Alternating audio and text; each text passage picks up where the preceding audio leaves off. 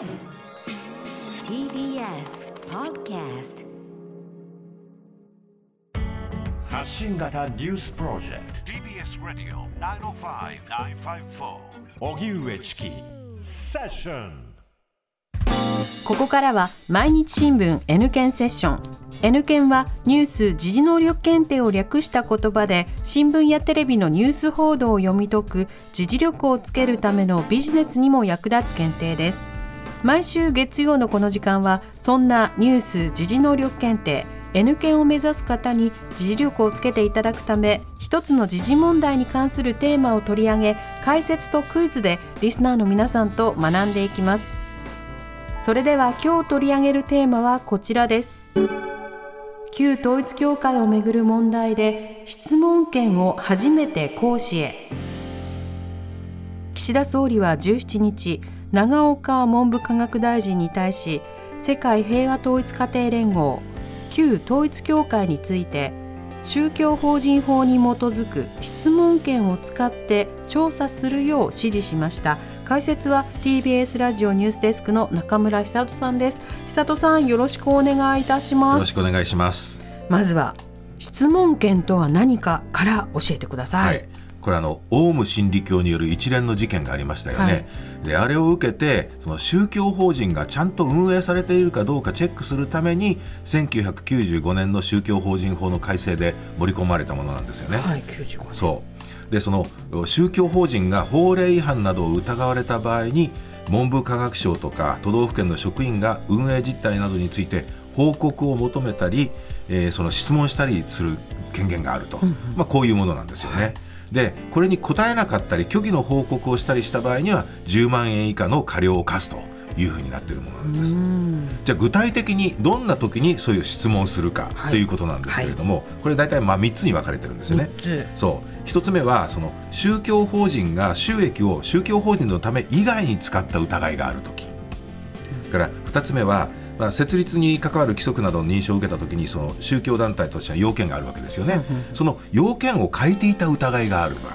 はそれから三つ目が宗教法人が解散するに値するようなことをしているんじゃないかというそういう疑いがある場合ということなんですね。でいずれの場合も宗教法人審議会というところで意見を聞いた上で使うことができるというふうに規定されてるんです。でその調査の内容次第では宗教法人の解散命令を出すように裁判所に求めることもできるということなんですよね。あでも質問権を使った調査というのは今まではなかったんですよね、まあそうですよね。その確かにその今までね、うん。法令違反を理由に宗教法人に解散を命令することができるっていうのはこれはもともとの宗教法人法にもあるんですよ。うんうん。オウム真理教なんかにもそれが適用されてはい。解散命令出たわけですけども、その問題を踏まえてからこの質問権っていうのができたわけですから、オウム真理教にはそう適用されなかったしそれ以外にもあの解散令っていうのは霊視商法詐欺ってはあなたの方に水子がついてますよとかっていうことで、事件を起こした明覚寺っていうこの2つの例があったんですがこのいずれも質問権は行使されてないと。だ今回もし、えーこれを行使して始まれば初めてということになるわけですよね。まあそのために長岡文部科学大臣その質問権を行使する場合の基本的な考え方とか基準を専門家による会議で検討して年内のできるだけ早いうちに権限が行使できるように手続きを進めているというふうに話しているわけです。この今後の調査というのはどのように進みそうでしょうか？これねいくつかね課題があるんですよね、はいまずその最初の調査ということでしょ？初めてですから。そうですよね。終了時期に目処がつかない。どれぐらいかかるかわからないというそういう見方もあるわけですよね。うんうんでそれからその旧統一教会にはさまざまな関連団体があることが分かっているわけです。はい。で長岡文部科学大臣は旧統一教会の関連団体というのは宗教法人法に基づく法人格を持っている団体じゃないと。だから質問権の対象外になるという認識を示しているわけですよね。あでその他にもその文科大臣などはあらかじめ調査前に調査が必要な理由と質問項目をその宗教法人審議会というところに諮問しなきゃいけないわけです。で意見を聞くと、だからこれでどこまでそういうことの内容が踏み込めるのかが定かじゃないというね。いろいろやっぱり初めてのことだからこう分からないことが多いということなんですね。さあそれではここでニュース時能力問題です。ーはいえー政府与党はこれまで憲法のある規定を理由に質問権を使った調査に後ろ向きでした。その規定とは何でしょうか。次に挙げる4つの中から選んでください。1信教の自由。2表現の自由。3学問の自由。4職業選択の自由。ラジオをお聞きの皆さんも一緒に考えてみてください。それではシンキングタイムスタートです。リスナーの皆さん一緒に考えましょう。えー政府与党はこれまで憲法のある規定を理由に質問権を使った調査には後ろ向きでした。その規定とは何でしょうか？次に挙げる4つの中から選んでください。1信教の自由。2表現の自由。3学問の自由。4職業選択の自由。はいシンキングタイム終了です、はい。リスナーの皆さんどうぞ一緒にお答えください。南部さん回答何番でしょうか？うではリスナーの皆さん一緒に1番1番信教の自由。その通り正解、はい。そうですよね、まあ2番から4番表現の自由学問の自由職業選択の自由いずれもあの憲法には盛り込まれてますけど今回の件とは関係ありませんよね。ね。当てはまらない。そう。でこの信教の自由というのは日本国憲法20条で規定されていて、はい。どんな宗教を信じるも信じないもあなたの自由ですよと、まあ、そういうことなんですよねでただその一般的にね信教の自由っていうのはこう3つが含まれているというふうにされてるんですよ。三つ。うん、1つ目は信仰の自由。だからどんな宗教を信じるも心の中は自由ですよということ。で2つ目は宗教的な行為の自由。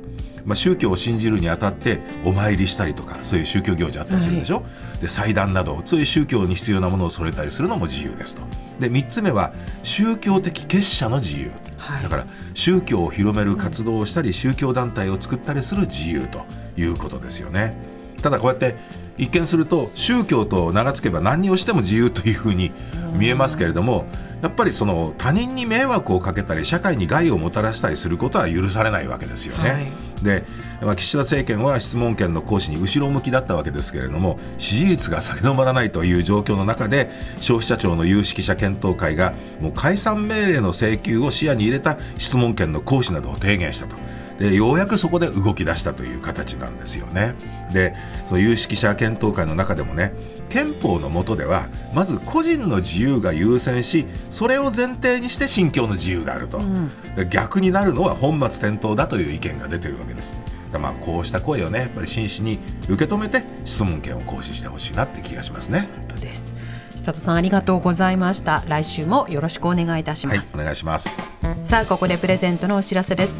ニュース学習誌ニュースがわかる11月号を20名の方にプレゼントします。おはがきの方宛先は郵便番号 107-8066TBS ラジオ荻上チキセッション。ニュースがわかる11月号プレゼントの係までです。メールの方は ss954-tbs.co.jp で受け付けていますあなたのおところお名前お電話番号をお忘れなく。ニュース時事能力検定は年4回実施しています。2023年2月に実施される第60回検定の申し込み受付は11月21日月曜日からです。全国のテストセンターでコンピューターを使って受験する CBT 試験は2月10日金曜日。11日土曜日の2日間。東京、大阪に設置する公開会場で受験するマークシート試験は2月12日日曜日にそれぞれ実施します。詳細は公式サイトをご覧ください。毎日新聞 N 検セッション。今日は旧統一教会をめぐる問題で質問権を初めて行使へをテーマに取り上げました。TBS Radio 荻上チキ。セッション five four.